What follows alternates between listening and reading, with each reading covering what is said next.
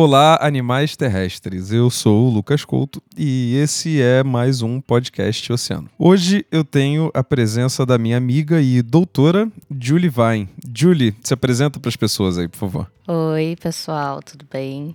É, como o Lucas falou, sou Julie Vine, é, eu sou é, doutora em neurociências, né, pelo FRJ, e também me formei em biofísica pela mesma universidade.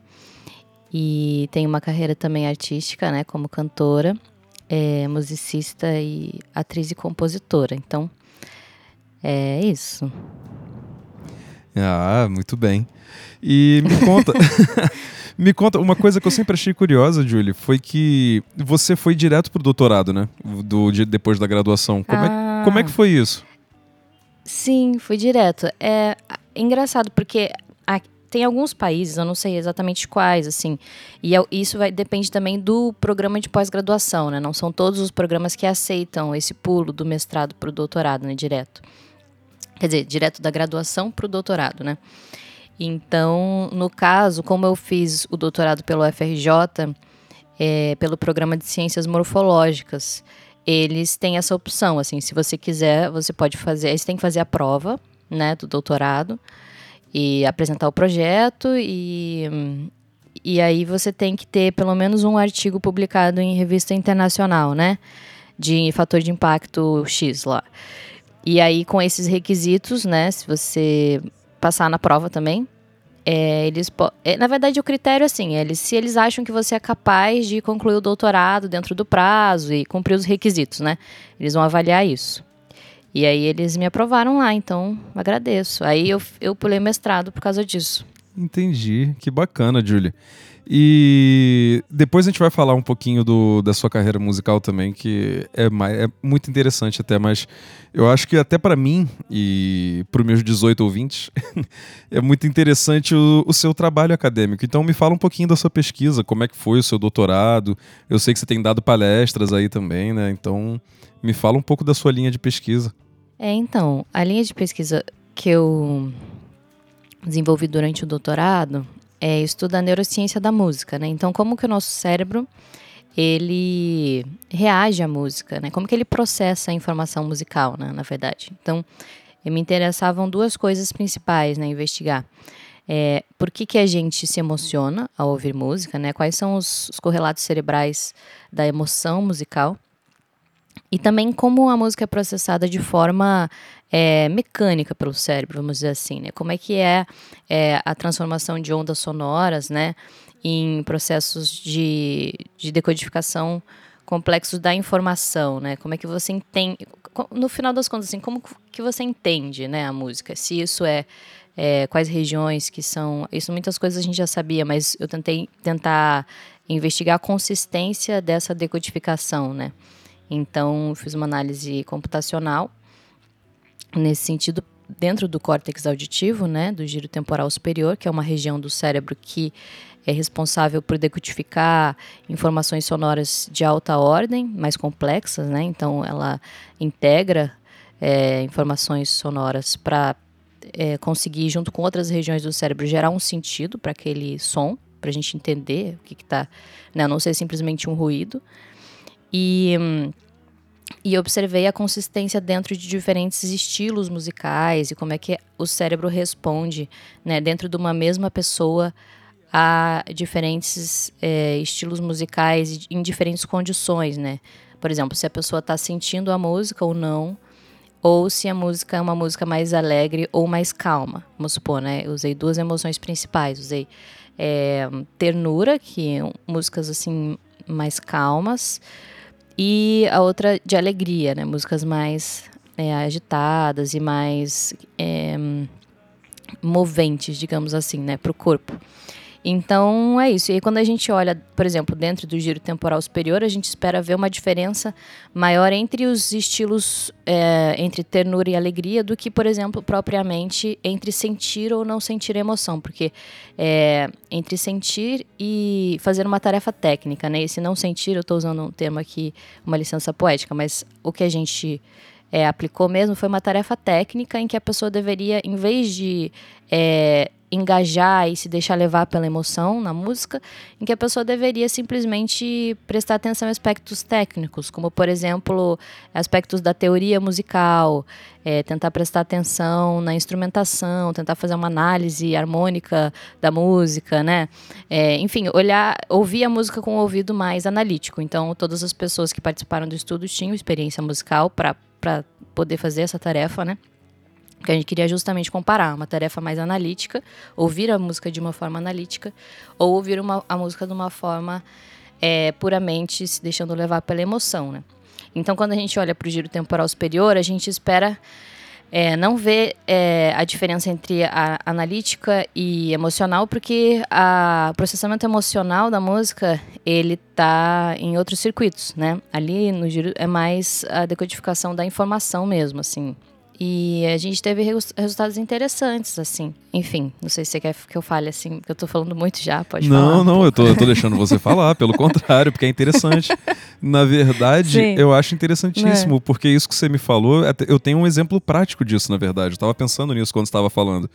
É, eu, eu, eu fiz o Sistemas uma época, né, que era o antigo TEPEM, no Rio, que era o o curso de, de alfabetização musical e, enfim, e teoria musical da Unirio, que depois se separou da Unirio.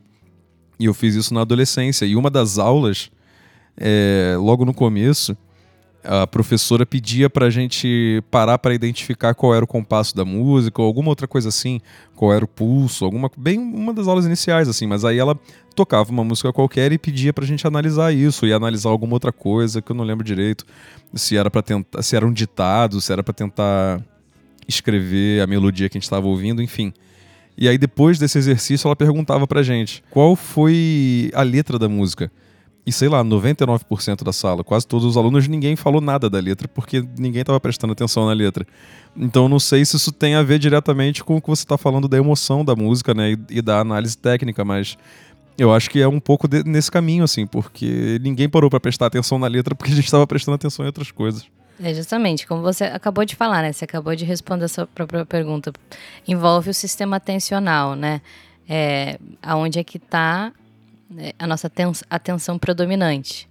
Então, nesse caso, claro, a atenção de vocês estava para análise técnica. E é justamente essa hipótese, né, de que a gente prioriza uma das duas tarefas, né, no cérebro, é, que a gente usou para fazer a comparação entre essas duas tarefas, né? Então, se a gente está é, justamente existe um foco, né? Quando você ouve música, você pode ter diferentes focos. No caso, o foco que ela instruiu vocês foi ter o foco, né, em prestar atenção analiticamente no compasso.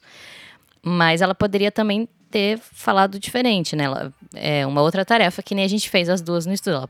Aí, em algum momento, ah, agora preste atenção só na letra, ou agora tente só é, se emocionar sem prestar atenção, assim, prestar atenção em tudo e se levar pela música, né? Enfim. Então é isso, justamente, um ótimo exemplo, assim, de como aplicar a tarefa técnica, por exemplo, né? E aí a gente vê, por exemplo, que, que essa resposta é, quando a gente olha para o giro temporal superior, vamos supor assim, ela é muito consistente é, dentro de uma mesma pessoa. Se eu mostro uma música para ela num dia ou no outro dia, se eu pego é, essa região do cérebro e faço um aprendizado de máquina ali eu treino um algoritmo computacional para reconhecer qual padrão é, de resposta cerebral vai ser equivalente a ouvir cada, cada trecho musical de cada música. Por exemplo, um tango ou um samba.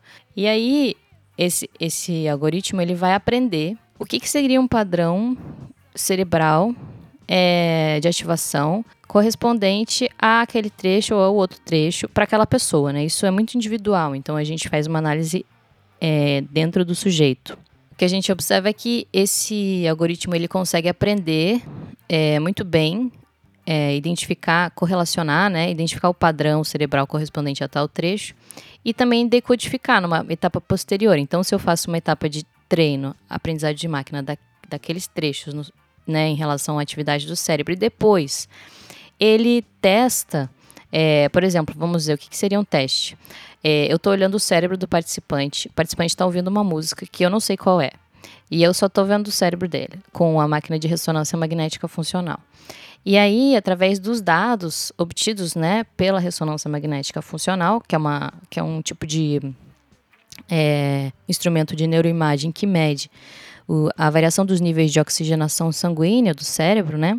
Então ela mede de forma indireta a atividade cerebral. É, a gente consegue identificar com uma acurácia acima de 90% qual é a música que a pessoa estava ouvindo. Se ela, é quase uma leitura, uma decodificação cerebral, uma leitura da mente, digamos assim, né?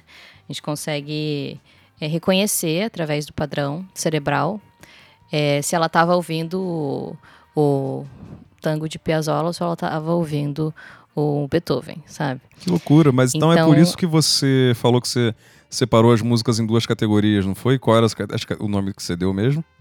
É, é, o, é porque são quatro categorias, né? São quatro, duas categorias que são cruzadas, então viram quatro, porque é, ou a pessoa é, ouve uma música da categoria de ternura, ou da categoria de alegria. Então a gente escolheu, ou, e aí também ela pode ouvir a música, ou ela pode ouvir a música sentindo a emoção que está na música, ou ela pode ouvir a música analisando a música, né? Fazendo uma análise, que nem você fez do compasso ali, por exemplo, uma análise é, técnica, né? Mas então o que você está dizendo é que através da leitura do cérebro das imagens da ressonância, você consegue só por ela saber a música que a pessoa estava ouvindo. Então, nossa, é incrível isso. É, isso. Isso já é, é. Esse tipo de estudo, ele já, ele já vem nos últimos 10 anos aí da neuroimagem. É, é um tipo de estudo que é, recentemente ficou é, digamos assim, hot science, assim, sabe? Sexy. É fazer leituras da mente, decodificação cerebral. Sim. Porque antes a gente não tinha essa tecnologia, né? A, a, ressonância magnética funcional, ela, ela tinha menos resolução, ela tinha menos resolução espacial e temporal. E de repente, quando começou a, a, o, o, equipamento ficar muito poderoso, é, isso começou a permitir fazer esse tipo de estudo. E aí os cientistas começaram a, a fazer é, porque para você fazer isso, você precisa de muito dado. Você precisa colocar uma pessoa lá. Tem gente, por exemplo, que faz isso. Eu sei que você gosta de cinema, né? Que você se formou em Sim. cinema.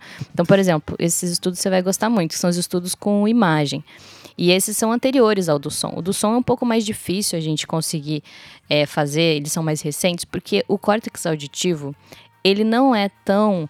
É, ele tem uma representatividade diferente do córtex visual. O córtex visual que é a região né, atrás do nosso cérebro, no lobo occipital, que é principalmente responsável, por exemplo, por decodificar as informações visuais que a gente vê, então ali onde se processa a maior parte da nossa visão, né? Ele tem uma, uma, uma orientação muito específica. Então, você tem muito mais fácil E, e, ele também já é estudado há muito mais tempo, né? Foi uma das, um dos, regiões do cérebro que é, tem mais história, assim, digamos assim, uma das mais mais tradicionais de se estudar, né?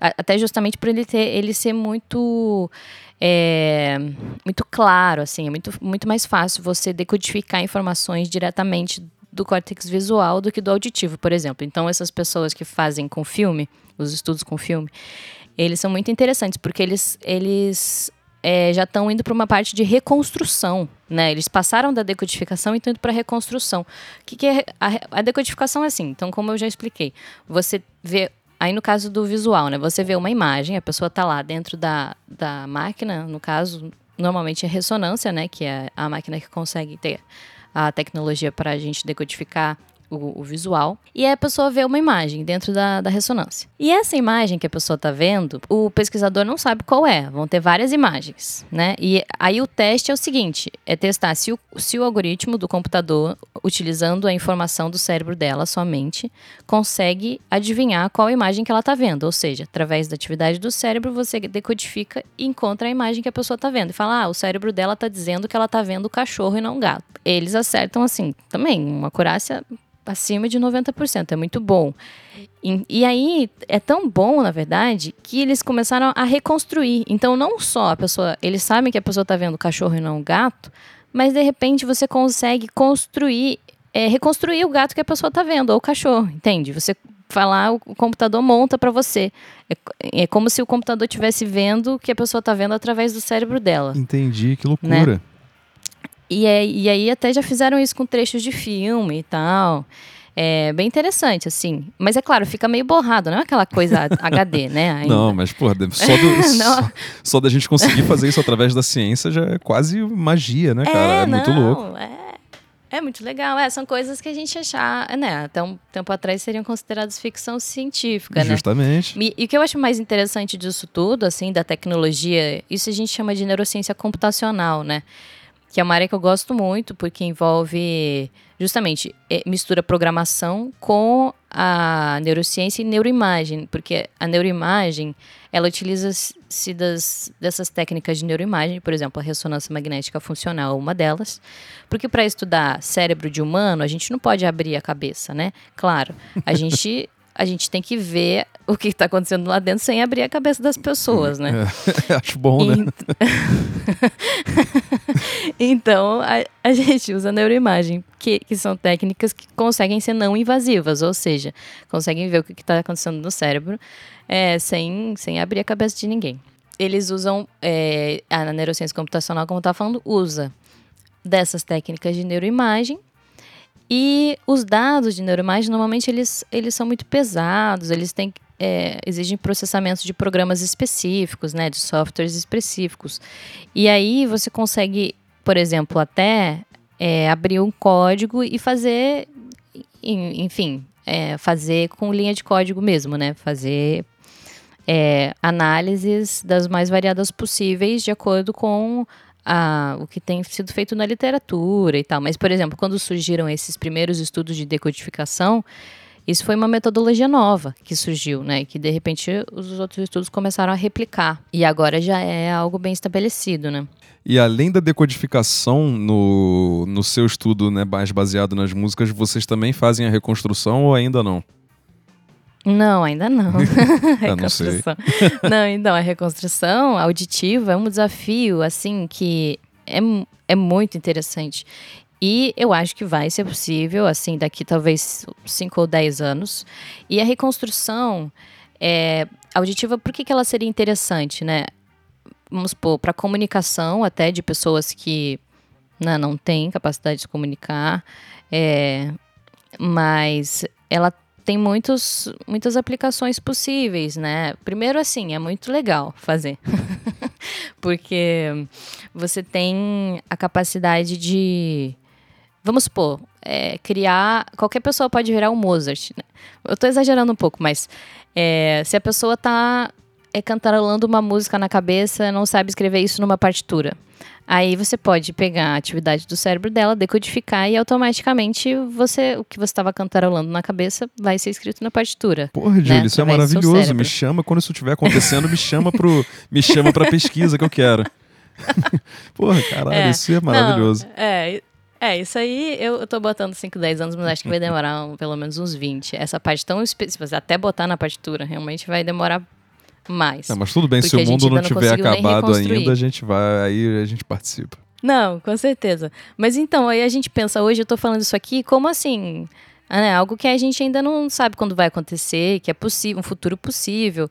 Mas eu acho que muito interessante. Imagina se a gente vê isso acontecendo, né? Se, isso, se a gente pegar isso, né? Nossa, eu quero muito isso. então é muito, muito legal essas Sim, possibilidades, cara. né? Da, e a tecnologia, né? Como eu estava falando, assim, isso tudo é porque a tecnologia ela avança, né? Esses estudos só foram possíveis de decodificação, só foram possíveis porque a, a neuroimagem chegou no nível que permitiu a gente ter muito dado é, e, em pouco tempo. Porque o que acontece? Nesses estudos de filme, por exemplo, que eu falei para você, a pessoa você tem que adquirir horas e horas de, de, de atividade cerebral. Né? Então a pessoa fica lá horas, aí no outro dia volta, fica mais horas. Aí no total fica lá, sei lá, 20 horas dentro da máquina. Então, é muito dado, né? É um estudo muito, muito extenso, né?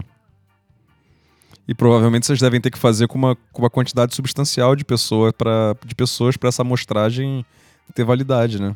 É, e na verdade, assim, esse, agora, como a gente está nesse assunto, né, de decodificação e reconstrução, é, na verdade, esses estudos, eles priorizam pegar poucas pessoas e muito dado de cada uma. Porque, ah, entendi. Então como é muito específico, para você. É, não, não, não falou merda, porque em geral os estudos todos de neurociência precisa de muita gente. né? Até porque os cérebros eles são um pouco variáveis, né? Claro, cada pessoa tem o seu cérebro. Então, para você chegar a uma conclusão que você consiga extrapolar para uma população geral, você precisa de uma amostragem relativamente ampla, né? Senão fica difícil você dizer, ah, isso aqui se aplica a, ao resto da população, né? Então, nesse caso da decodificação, isso ainda é muito é dentro de cada indivíduo. Isso é personalizado para o cérebro da pessoa. Entendi. Né, aquele cérebro você consegue reconstruir e o outro também, mas aí você tem que fazer a, a você tem que balizar o, o algoritmo para cada cérebro para ele funcionar. E também, assim, de um ponto de vista, né, como a gente tem, tem alguns estudos que já apontam que a medicina do futuro, ela vai ser personalizada cada vez mais, né, para cada organismo. Então, você vai fazer um screening genético daquela pessoa, você vai é, olhar o cérebro daquela pessoa e, e, e essa é a tendência, claro, né, para o futuro, porque aí você consegue criar a droga X específica que funcione otimizadamente para o corpo daquela pessoa, né. Isso a gente sabe que que seria o ideal, digamos assim, né? E, mas e aí, então, qual, no, no fim das contas, então, qual foi o resultado que você chegou, né? Depois de, de conseguir dizer que pessoa estava ouvindo X música? O que a gente fez é algo, como eu estava te falando, do ponto de vista auditivo é mais desafiador do que do ponto de vista visual. Então, é, a gente mostrou com uma acurácia que ninguém tinha mostrado antes, que era capaz, que a gente é capaz de decodificar. Então a gente criou uma forma de decodificar, de decodificar que é, traz um passo mais próximo esse da reconstrução, que é o, o, estado da arte, né? Seria fazer reconstrução.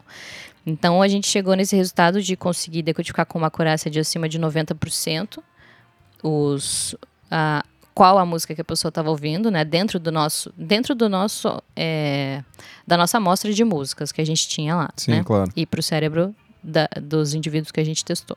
Então é um passo a mais para deixar a gente mais próximo da reconstrução da, das, das informações sonoras a partir da atividade do cérebro, porque diferentemente do córtex visual, né, que já está fazendo reconstrução, então as pessoas já estão fazendo reconstrução com informação visual, ainda não tem estudos que mostrem reconstruções de música. Até tem um, um estudo aqui que eu tinha esquecido de mencionar antes, que, que tentou fazer reconstrução de sons. Por exemplo, fez reconstrução, uma pessoa ouvindo o som de um passarinho, ficou bonitinho, assim, dá pra, parece mesmo o som do passarinho. Ah, então já está caminhando nesse sentido. É, já está caminhando. Só que quando foi para voz humana, aí fica bem distorcido, já é muito mais difícil. Então tem sons que são mais fáceis de reconstruir. E a música é um dos sons mais complexos, mais difíceis de reconstruir. Principalmente a música cantada. Então, no meu estudo, eu ainda usei. A maioria das músicas não é cantada, né? Música instrumental, que é um pouco mais fácil, porque tem um nível a menos, né? De informação. É nesse sentido, assim, para o cérebro decodificar, porque aí a voz já é mais um, uma informação para o cérebro decodificar, né? Mas de qualquer forma, isso traz a gente mais próximo de que nossa, o interesse seria é, reconstruir música, né, no estado da arte. No caso da, das emoções que eu estava falando, a gente teve alguns resultados interessantes. Então, é, se a gente for olhar, por exemplo, qual é a diferença do nosso cérebro quando a gente ouve uma música mais animada, como uma música de alegria, para uma música mais calma, de ternura.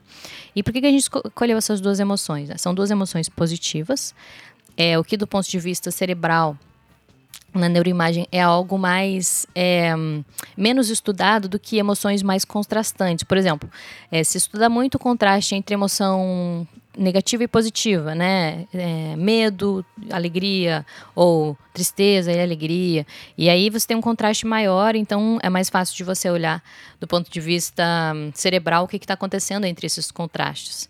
Mas se a gente for olhar emoções menos contrastantes, né, mais próximas, como duas emoções positivas, por exemplo, isso é ainda, ainda se sabe menos sobre isso no cérebro porque é algo um pouco mais difícil de você distinguir e estudar. E a gente queria estudar justamente o contraste do, entre duas emoções próximas. E então a gente observou que, por exemplo, para a alegria, é, a, a diferença entre o processamento né, em relação às músicas emocionais que evocavam ternura dentro da nossa base de dados mostra que a alegria é, envolvia a integração entre regiões do córtex motor com regiões do nosso processamento emocional e auditivo, é, isso também é, estaria de acordo com aquela típica vontade que a gente tem, por exemplo, de se mover ao som da música, né? Porque a gente, pra gente se mover ao som da música, isso requer a, o recrutamento de regiões que estão envolvidas no planejamento motor. E aí, isso é muito interessante, porque e aí se a gente for pensar justamente do ponto de vista humano, se a gente for pensar, a gente tem é, essa é, parece muito muito simples você dizer, ah, agora a gente também tem o conhecimento da base neural que corrobora que as pessoas são capazes de se mover, né, tem essa vontade de se mover som da música, porque a gente integra regiões do sistema motor com o sistema emocional, e isso seria uma base, então, neurobiológica para ajudar a explicar esse comportamento. Mas, e aí a pessoa fala, não, tudo bem, mas é, é, é muito cotidiano, né, a gente sabe que a gente gosta de, de dançar com a música. E aí vem a pergunta, não, mas por que que a gente gosta? Porque, assim, no fundo, se a gente olhar para um gato, se você botar uma música por um gato ouvir, ele não vai sair dançando, né? E aí isso justamente abre uma pergunta, não, por que, que o ser humano, então, chegou nesse ponto de ter o cérebro é capaz de ter esse tipo de comportamento, né? De refletir esse tipo de comportamento e, e da gente sentir vontade de dançar com algumas músicas, né? Vai abrir todo um outro campo das teorias evolutivas para explicar a importância da música na sociedade, porque que o nosso cérebro teria evoluído a ponto de ter essa capacidade, que não, não somente essa, mas também de se emocionar o som da música, né? Então, se a gente olha, por exemplo, é, a nossa capacidade de sentir emoções, mas emoções profundas mesmo, né? Chorar, é, sentir arrepios, a música mexer completamente com a nossa disposição emocional. Se você tá, é, acordou de mau humor, a música, bota uma música X para ouvir que te deixa mais feliz, essa música é capaz de até mudar o seu dia né? Claro. Ela tem poder de modulação emocional muito forte. Isso porque, claro, ela atua sobre regiões que a gente encontrou também. É, então, envolvidas, por exemplo, é, quando a gente observa né, ternura, a gente observou a integração entre regiões do nosso sistema de recompensa com o nosso córtex auditivo. E isso mostra que, né, isso, isso corrobora né, algo que já vem sido observado na neurociência dos últimos 20 anos, que a música é capaz de ativar o nosso sistema de recompensa, né, que é responsável pelo nosso, digamos assim, sentir prazer, né? Então, quando a gente sente prazer ao comer alguma comida gostosa, o sistema de recompensa é ativado. Quando a gente faz sexo também, sexo, drogas e rock and roll, né? Vamos supor, tudo isso é, tá ligado? Esse lema é o lema do sistema de recompensa. Não é? É a pessoa então... que só quer recompensa e, e viver alienada é. do, do resto das coisas. Mas enfim. Ou não, né? Se a pessoa quiser, é com ela mesmo. É, é, mas assim, o fato é que essas coisas são capazes de ativar esse circuito e a música também atua sobre ele, né? Então, é, justamente, isso é uma outra questão, né? Porque que o nosso cérebro, ele evoluiu a ponto de sentir prazer, né, com a música, né? Qual seria a vantagem evolutiva disso? Além da gente ser capaz de se mover ao som da música e, e tantos comportamentos e sentir vontade de tocar música em conjunto, né, aprender músicas novas ou ouvir, curiosidade para ouvir músicas novas. E aí tem algumas teorias, né, que, que, que ajudam a, tentar explicar isso, né? Uma das teorias que ajuda a explicar por que então que a gente porque assim, o nosso cérebro, para processar tudo isso, exige muita energia. Então, é, não é uma coisa simples a gente processar informação musical, né? Requer atividade de várias regiões do cérebro ao mesmo tempo. Quando a gente ouve uma música, é, a gente ativa o nosso circuito aditivo, córtex motor, é, regiões do sistema emocional, região do sistema atencional, sistema de memória. É, e, e, a integração entre essas diversas regiões. Então, é, é, você vê, o cérebro está sendo muito recrutado, né? Isso, claro, exige energia do cérebro. E, e também tem um, impactos, né? No, o nosso sistema de memória, por exemplo, ele, ele responde de uma forma muito específica é, à música. Né? É diferente de. A memória musical ela é diferentemente registrada no cérebro do que a memória. do que um outro tipo de memória. Uma memória né, de trabalho, uma memória cotidiana. E, e até porque um dos motivos disso é que a memória musical ela está diretamente associada ao nosso sistema emocional. Então, a, a, memória, quando ela se forma junto com uma emoção, ela, ela, ela se registra no cérebro de forma diferente.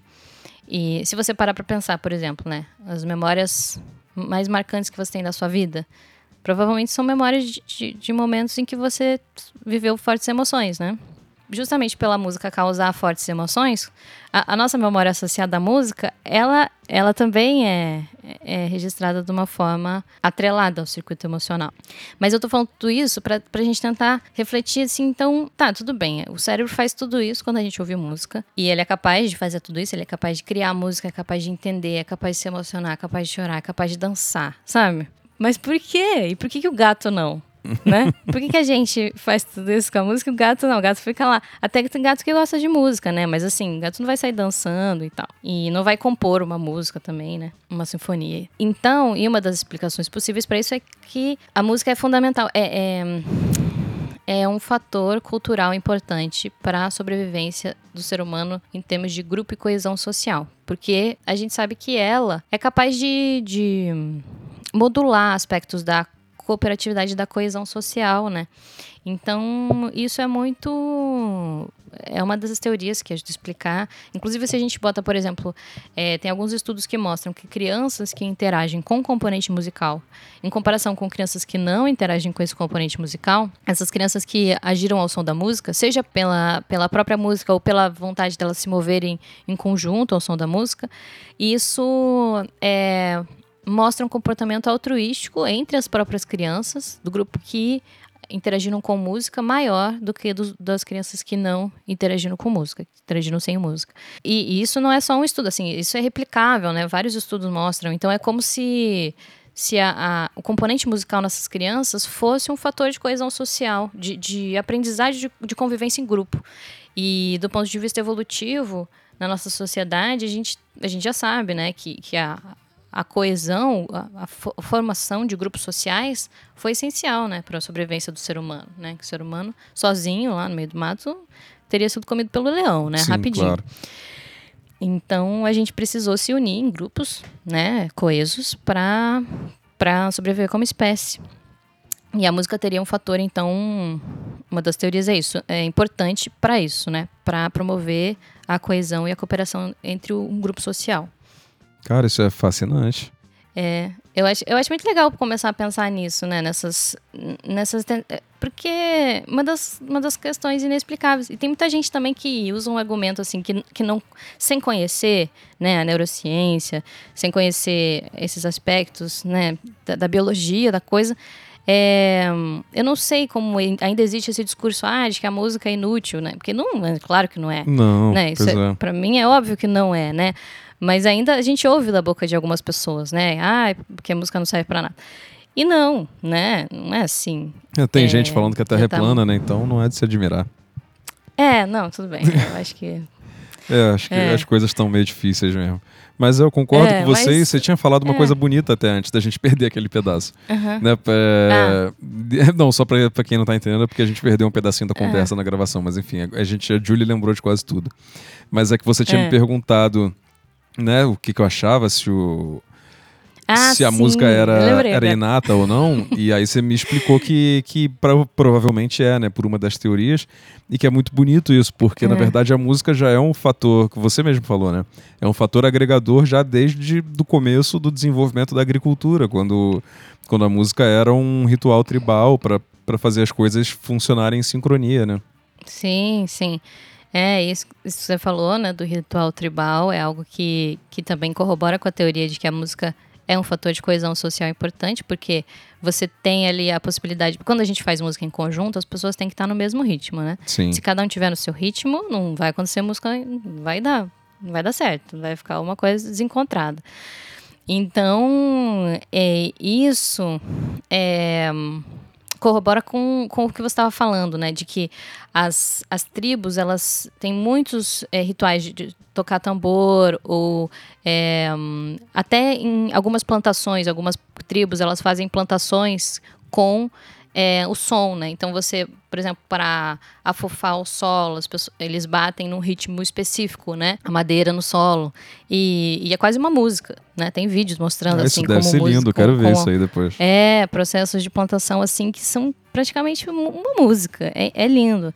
E, e é isso. E a música, ela, ela justamente porque o ritmo é uma das bases, né, da música. Sem o ritmo, a música, ela né, não existe. Quando a gente é, faz música em conjunto, é o ritmo que está ali regendo todo mundo, né? no mesmo, na mesma sintonia. Claro. E poeticamente isso, isso tem uma, uma aplicação bonita também, né? E quando você falou da questão inata, é, isso já abre um outro campo de uma teoria também que é muito interessante, que é, é de que a música seria uma ferramenta, então, importante para a comunicação entre a mãe e o bebê, antes do bebê aprender a falar. E aí a gente entra é, na neurociência da coisa e vai tentar olhar como é que é o cérebro do bebê, então. Né? Antes dele aprender a decodificar a linguagem, ele antes dele entender as palavras, ele entende melodias. É isso que, gente, é isso que o cérebro mostra. É como se o cérebro do bebê nascesse musical e aí depois ele fosse, através da melodia, aprendendo a linguagem, né? Então isso é muito bonito. Sim, é E do total. ponto de vista. É, muito bonito. E, claro, existe um componente cultural, né? Quando a gente. É, então, assim, será que a música. A gente nasce né, já sendo capaz de ouvir música, entender e sentir prazer ouvir música, ou será que a gente aprende isso, né? Então, é, eu acho que hum, isso é uma pergunta em aberto, né? Como a gente estava conversando. A minha opinião pessoal é de que é inata e que tem componente cultural. Quando a gente olha cérebro de bebês de um, dois dias, a gente já vê que eles conseguem. O cérebro ele responde de forma diferente. É uma informação musicalmente coerente de uma informação não coerente. E que isso é como se eles estivessem distinguindo. E aí depois a gente vê bebês muito pequenininhos senti conseguindo sentir prazer ao som da música. Aqueles videozinhos que viralizam na internet, né? De que ah, o bebezinho lá dançando, e é tão pequenininho e ele já tá dançando, todo amarradão. Então, é, é o tipo de coisa que, que que você vê e, e, não, e ele não aprendeu a fazer isso. Você não falou, dança lá, vou botar uma música aqui, agora você dança. O bebê nem sabe, nem tá nem não, sabe o que tá é falando. verdade, né? faz total Ele dança sentido. espontaneamente, né? Ele... então isso já tá no cérebro dele. Essa capacidade de fazer essa ligação, né, entre a informação sonora e, e trazer um sentido da informação sonora, decodificar ela no cérebro e através disso criar um movimento junto com a música, o som da música, isso para mim é inato ao ser humano. Eu não, eu não, tenho assim muitas dúvidas em relação a isso. Então, e aí a gente vê justamente por isso, tentar entender como é quase uma mágica, né? A gente já a gente já nasce sendo capaz de processar a música, como se a, a música tá tá no nosso, nosso sangue, ela tá, né? Ela tá no nosso na nossa biologia mesmo, assim. Ela é não é algo assim simplesmente cultural, externo, né, ao ser humano é um comportamento cultural enraizado, né? Cara, é isso. É, que faz parte. É, e acho que você tem total razão. É meio que nessa onda de, de agregação social, né? Eu acho que tomara que você seja a pessoa uhum. que vai descobrir isso. Olha, eu, aí eu posso falar que vai, foi minha amiga. você... Não, não, não é que eu descobri, na verdade. Não, não, que você vai descobrir, existem, que eu digo né? que você vai conseguir provar, digamos assim. Acho que já, já tem muitos estudos mostrando, né, apontando isso. Esses estudos que eu falei para você de, de cooperação social em crianças, com ou sem componente musical, né? Isso tudo, a, a, para provar isso, vai, vai, não é um estudo só, né? Vai ser uma construção de anos de estudo que, estudos que já estão né, acontecendo. E, e eu acho que aí vai chegar um momento que a gente vai falar, ah, não, então é isso mesmo, não tem mais como não achar que não é. É, mas eu gosto de, gostaria de contribuir, sim, para essa literatura, claro.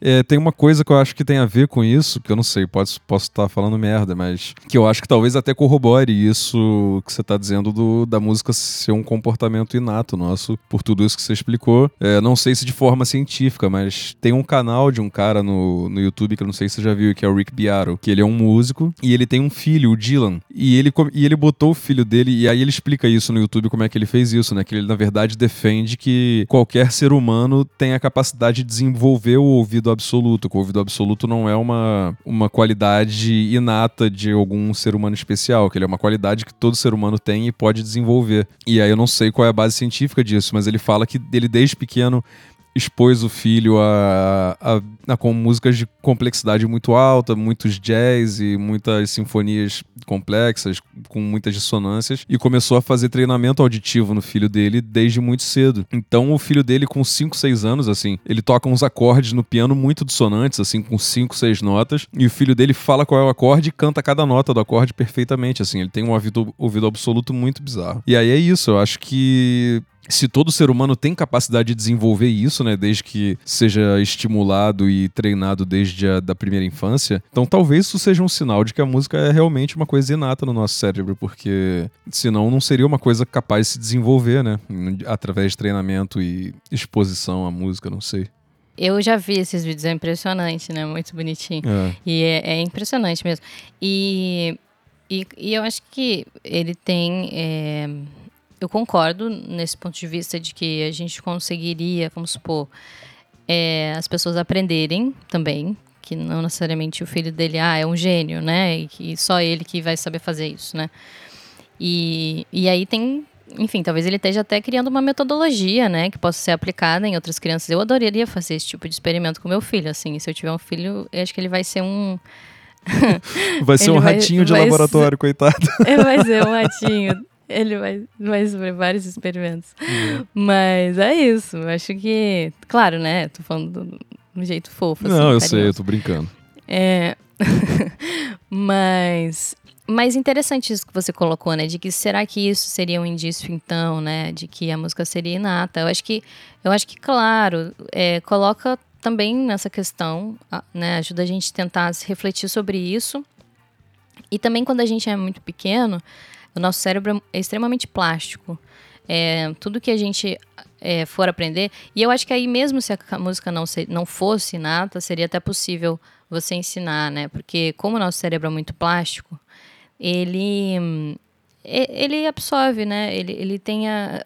Como eu, quando eu falo plástico, é, é um termo que vem da neuroplasticidade, né? Que Sim. É, basicamente você ser capaz de criar novas conexões entre os neurônios, novas associações no cérebro, e você, inclusive, até ser capaz de, de é, mudar circuitos e redes e, e, plastificar o seu cérebro mesmo, né? Para acessar e aprender novas coisas, novas informações. Sim. E a velocidade da neuroplasticidade quando a gente é criança é maior do que quando a gente é adulto. Mas, assim, quando a gente é adulto ainda existe a neuroplasticidade, até porque a gente, é, para o resto da vida, é capaz de aprender coisas novas, né? E de re, re é, organizar circuitos do nosso cérebro. Né? Então, até um tempo atrás você achava que não, você achava que a gente aprendia até os 12 anos e depois o cérebro só envelhecia. Nossa, que horror. E não é verdade. É. Né? É, que horror. Então, então, assim, do ponto de se a gente for fazer uma comparação com a linguagem, por exemplo, a linguagem, a gente, né, sabe que todo ser humano também é capaz de. Tudo bem, tem aquelas condições, assim, de pessoas que têm amusia ou que, que também não, que não são capazes de processar a linguagem, são casos específicos, né, de, de é, questões cerebrais em que não existe processamento ou da música ou da linguagem também. Mas fora essas pessoas, né, todo mundo tem a capacidade de processar música e linguagem. E, e aí, se você for, por exemplo, ensinar uma criancinha muito pequena a falar 10 línguas, também vai ser muito mais fácil, né? Você vai conseguir, provavelmente, a criança vai virar uma poliglota. Sim. Né? Então, mas aí vai depender de você ter o método certo, né? Porque o, o, a pedagogia, digamos assim, né? Você ensinar uma criança é algo muito desafiador, né? De você. É, eu acho que esse pai, ele devia, né? Ele tem um, um, um não, ele tem um jeito muito impressionante para a didática que ele, que ele que ele construiu, porque na verdade é mais uma questão assim de didática mesmo, né? De, de... até porque é tudo para criança é através do lúdico, né? Então você colocar a didática no lúdico é um desafio muito grande, mas pode funcionar extremamente bem se você faz da maneira adequada, né? Sim, esse cara é incrível. Ele, eu aprendo muito com ele também. O canal dele ele ensina várias coisas de produção musical também e de música mesmo, que, que é legal, é interessantíssimo. Esse cara fica aí a dica para quem gosta de música, é muito bom mesmo. É, eu acho que agora isso é um gancho bom, Julie, pra gente falar. Me fala um pouco é, da sua carreira artística, como é que você começou com música, né? Que eu sei que você é musicista, cantora, agora compositora uhum. também, você é atriz. Me fala um pouquinho desse seu lado. É, bom, a música sempre esteve presente na minha vida desde criança, né? Eu nasci, tive a sorte de nascer numa família musical e hoje em dia agradeço porque acabei a música uma ah, um fator central da minha vida, né? Como você deve ter percebido.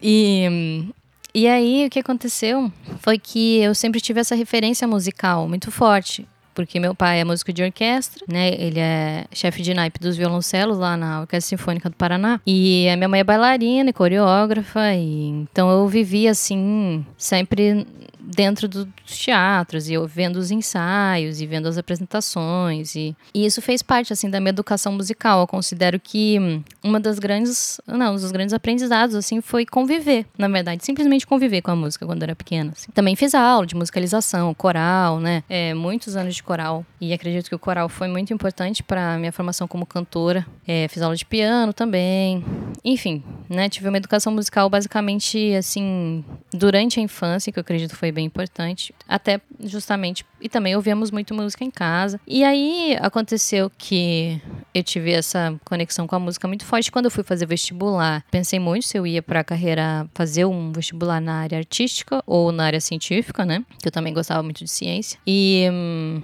e acabei optando pela área científica por uma questão é, profissional no sentido de estabilidade, assim, porque eu vi que ser artista independente no Brasil é, um, é uma batalha, né? A gente trabalha é, muito é. para ter, assim, um retorno que não, que não é é, digamos assim, o equivalente ao tanto de trabalho, né? Eu vi assim, nossa, meus pais trabalhando, eu falei, meu Deus, mas eles trabalham tanto que eles deviam ser milionários, assim, pelo, quando eu era é. criança, né? Eu olhava, mas, mas para tanto que trabalha, como é que a gente não é rico? Sabe assim?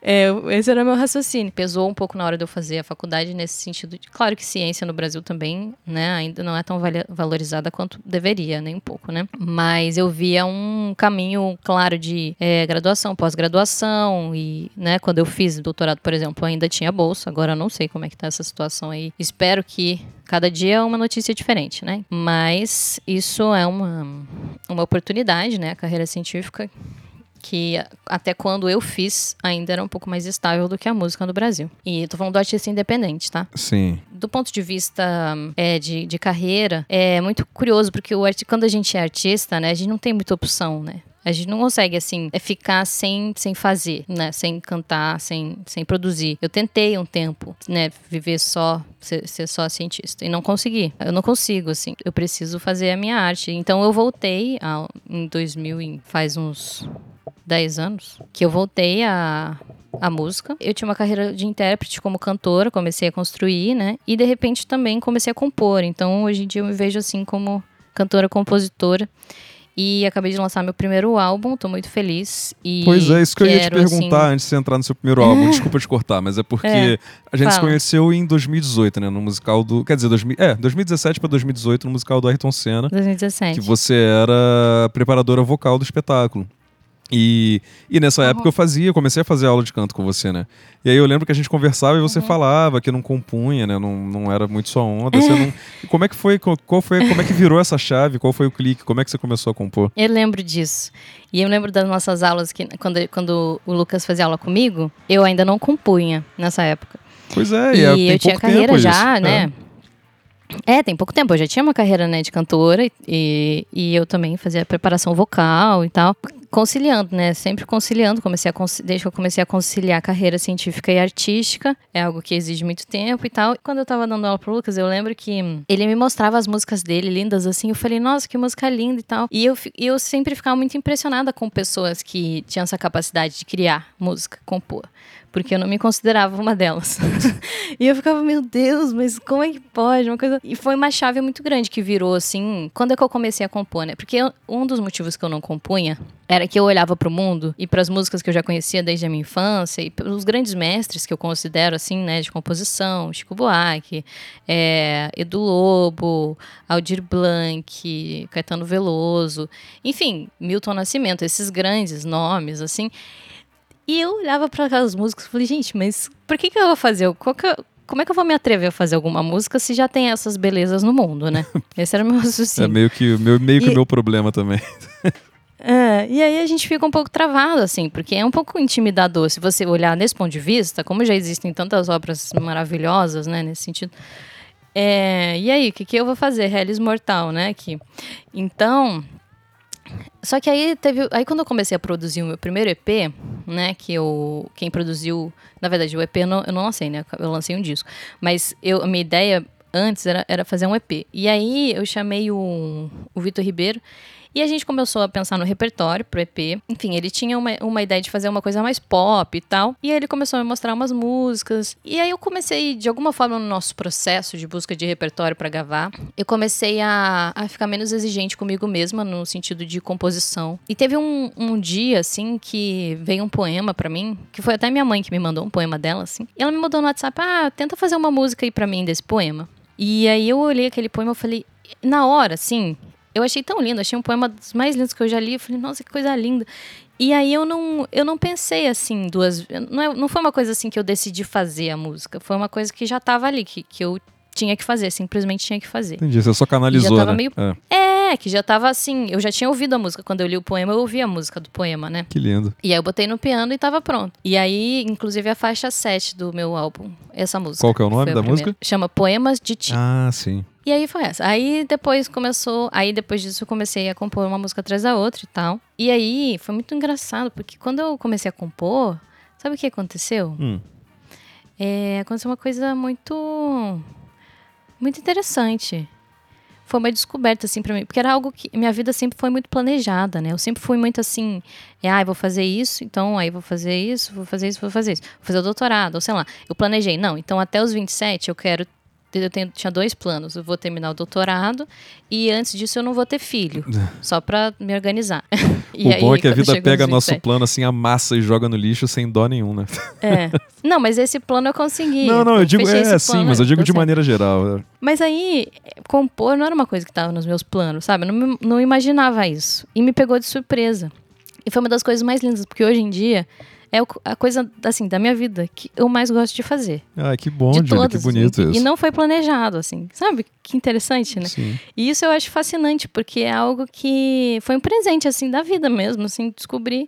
E aí, depois disso, isso eu senti que mudou muito, sabe, a minha missão como musicista. É, de ter o que falar, assim, do ponto de vista de falar através das minhas músicas, assim, de ter uma linguagem que para mim a composição é uma linguagem através da qual eu posso me, me autoconhecer melhor e também posso me comunicar com as pessoas de uma forma única, assim, diferente das outras, né? Não é como assim, ah, vamos supor, uma das um dia eu tava sentindo muita saudade de uma amiga que eu amo muito, querendo falar, nossa, você faz toda a diferença na minha vida, que bom que eu te conheci, você é uma grande amiga, sabe?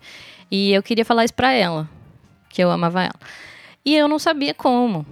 E aí eu sentei no piano e fiz uma música para ela. E aí no outro dia ela me ligou chorando, falou: "Nossa, coisa mais linda, que presente mais lindo que eu recebi", que assim. E aí eu pensei: "Nossa, tipo, comunicou o que eu queria falar, sabe? Eu senti que a música ela, ela fez, atingiu esse objetivo de comunicação que eu não estava conseguindo fazer através de outros Sim. meios.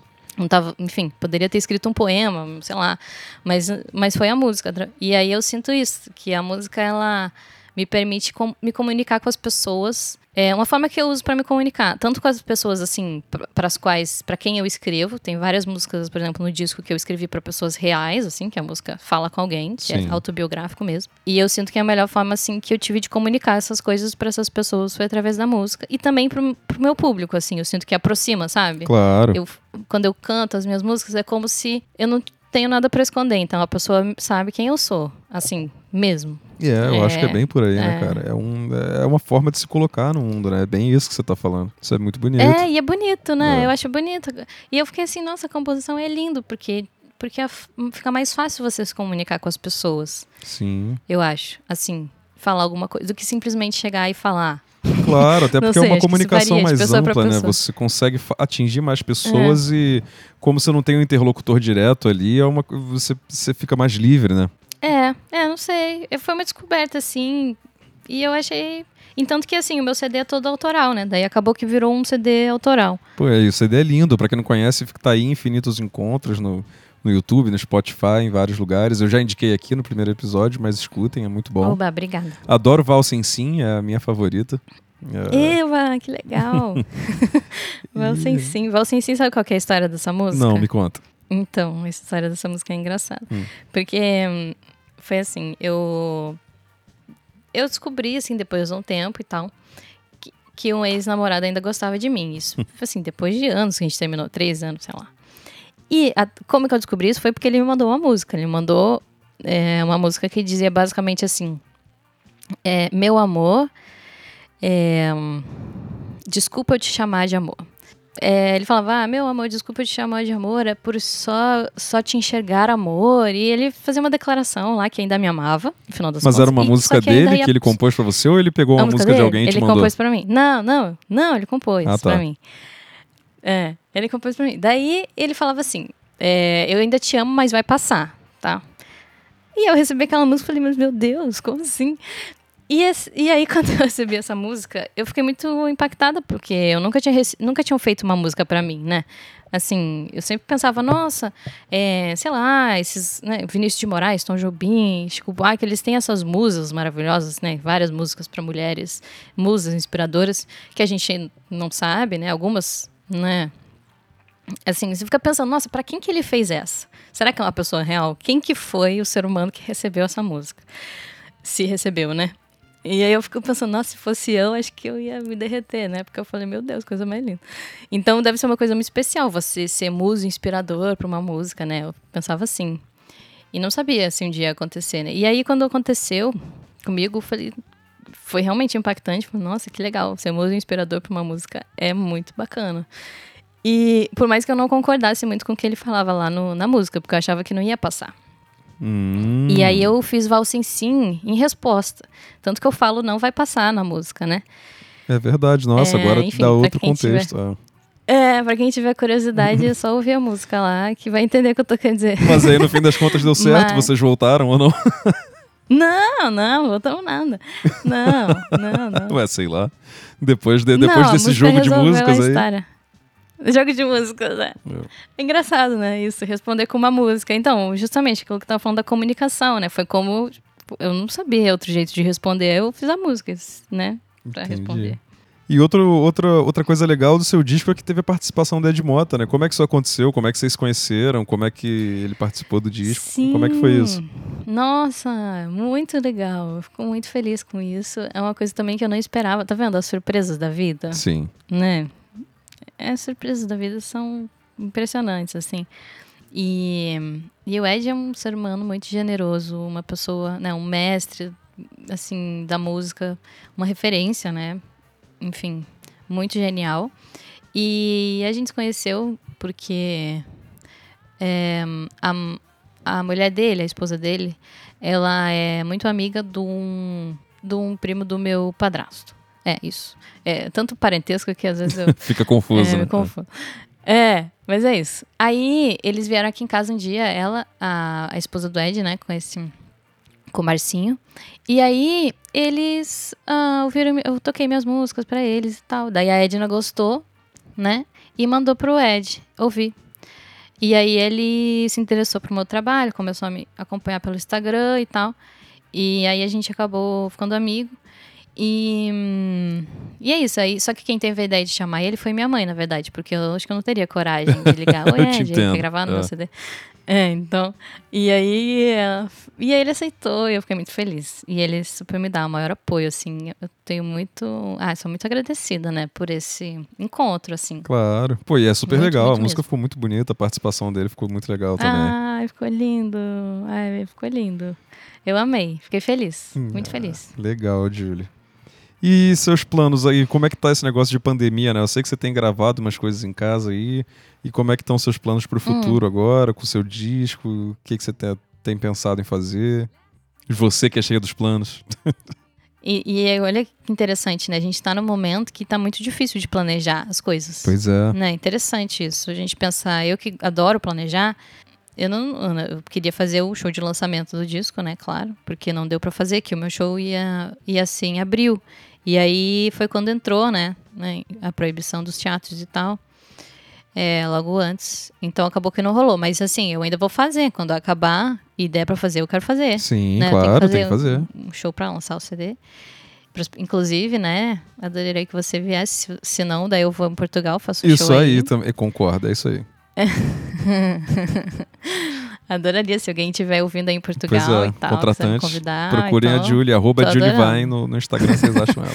É, não, porque é isso. Eu também tinha. Eu, é, claro, um dos meus planos para esse disco era fazer uma turnê, claro, ainda é, né? Fazer uma turnê pela Europa para lançar o CD, né? Claro. E aí?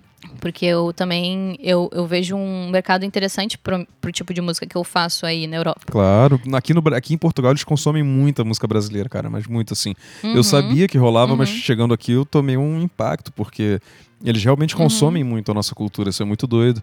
Porque não, não volta Uhum. tanto coisa da, daqui pro Brasil, né? A gente não consome tanta cultura portuguesa. Mas é impressionante como eles Uhum. consomem a nossa. É, então, aí é isso. Só que aí, como é que eu vou planejar em termos de data? Ainda não tá dando pra planejar, né? Pois é. Quando é que eu vou fazer essa turnê e quando é que eu vou lançar o show, né? É, fazer o show aqui no Brasil também. Mas os meus planos são esses. Eu só não, ainda não botei datas por conta né, disso. da- da- de que não tá dando pra botar data por enquanto. E aí, inclusive, também, quem quiser encomendar o CD, ele tem uma versão física, né? Tá lá no meu site, só entrar, www.julivai.com. Ah, olha aí. E, e aí comprar o CD. Isso aí. Porque também fiz uma tiragem física. Pra quem gosta, né, de Sim. CD físico. E você guarda o meu, o pra- meu tá guardado aí, né? Que eu vou buscar ainda. Sim, então tá aqui. Tá bom. Tá aqui guardadinho. Poxa, Julie. Legal. Obrigado pelo seu tempo, obrigado mesmo pela aula que você Imagina. deu aí por, e por falar. Foi um papo Imagina. muito maneiro. Obrigada a você pelo convite, um É, prazer poxa, pra mim. pô, foi muito legal, uma honra. E aí, adorei seu programa, muito massa. é, a proposta, sim, acho que vai ser. É, podcast, É, né? pod- é, é podcast, E- programa de rádio, é qualquer coisa. É o que você quiser. É, muito legal, muito legal. Então, agradeço muito aí o convite. Poxa, Obrigada. Obrigado você. Então, pra gente encerrar, me dá uma dica cultural aí pras pessoas. Me fala alguma coisa. Dica cultural? É, uma coisa que tem reverberado aí com você, que você queira compartilhar com as pessoas, não sei. Pode ser qualquer coisa. Ah, bom. É, eu acho que agora nesse período, né, de pandemia, tem algumas coisas acontecendo. Tem coisas acontecendo que são lindas, né? Tem muita gente fazendo uma produção linda, em termos também de live e de vídeos, né? Produções caseiras. É, eu acho, assim, uma das coisas que me impactou muito nas últimas semanas foi o novo EP do, do Criolo com o Milton Nascimento. É lindo, né? Eu ouvi também. Não sei se você chegou a ouvir. Ouvi. É lindo, né? É. E, nossa, isso me impactou muito porque eu fui. Eu, eu vi eles ao vivo no antes da quarentena, ano passado, final do ano passado, no show aqui no Rio. É, que, e eu fiquei muito impactada porque eu ainda não tinha. Eu, o Milton eu já tinha visto, claro, né? Mas o Criolo não, não tinha visto ao vivo. Eu fiquei muito impactada. Foi muito emocionante, assim, eles cantando juntos. Pô, eu queria muito ter visto essa E- turnê do Clube da Esquina, eu não consegui nos shows. É. Foda. Foi lindo, lindo, lindo, lindo. Demais, assim. Aquele show de ficar na memória. Porra, tá aí, uma bela E, hum, Hum. Então é isso. Inclusive, falando nisso, é, para vocês já ficarem ligados em relação a isso, tem um, um- um amigo meu, um grande amigo meu, que toca junto com o Milton, ele é o baixista, o Alexandrito. E ele e o Robertinho Silva vão lançar em breve um CD que chama Nascimento das Canções. E é um CD lindo, que é todo em homenagem ao Milton, instrumental, assim, tem uma ou outra cantada, mas. E eu até participei de uma faixa, fiz um coro, assim, na última faixa. Ai, que legal. Então, né? E vai ser assim. Eu não vejo a hora. De, eu, eu tenho que ver quando, a data que eles vão lançar, mas vai ser logo, assim. Então, e aí outra dica, e, e isso é uma dica, assim, só para o pessoal ficar ligado, porque vai ser lindo. E outra dica que eu queria dar também, que, assim, coisas que estão reverberando em mim, né? Nos últimos dias de quarentena, eu tenho acompanhado as lives da Teresa Cristina, e eu acho que está sendo um lugar muito muito bonito, assim, de, de, de cultura e de aprendizado. Ela fala coisas, assim, é, que são mesmo uma aula de cultura, né, de, de- da música. E também participações incríveis. Então, tem sido um lugar muito agradável, assim, muito gostoso. Tanto que está fazendo um super sucesso, né? Não sei se já Não, eu vi É, ela com o tá Gilberto Gil, né? Foi incrível. É, pois é. Então é isso. Então essas dicas aí que queria deixar aqui pra vocês. E muito bem. Acho que é, isso. E a minha dica cultural é o disco de uma banda que eu gosto muito, é a banda que eu mais tenho ouvido ultimamente, que se chama Ayatos Coyote, que é uma banda australiana Hum. e ela é chefiada por uma mulher, né, pela Nai Palmer. E é uma banda super Hum. moderna de de neo soul, assim, eles misturam muita coisa de R&B com jazz e com hip hop. É uma banda bem legal, bem sofisticada. Acho que talvez até você goste. Vou te mandar depois pra você ouvir também, Julie. E aí, pra vocês ouvirem o disco deles, é, Choose Your Weapon, inteiro, qualquer música, mas acho que Breathing Underwater é uma boa música para começar. Então fica aí a dica também que é uma banda muito boa, que eu Que não legal. consegui ver ao vivo ainda. Eles foram pro Brasil ano passado. Eles foram pro Brasil, acho que em dezembro, um dia depois que eu, que eu vim para Portugal. Então eu não consegui ver. Mas um dia eu ainda Nossa. vejo um show deles. Que legal. O Lucas sempre tem ótimas dicas. Eu adoro suas dicas. Valeu, Julie.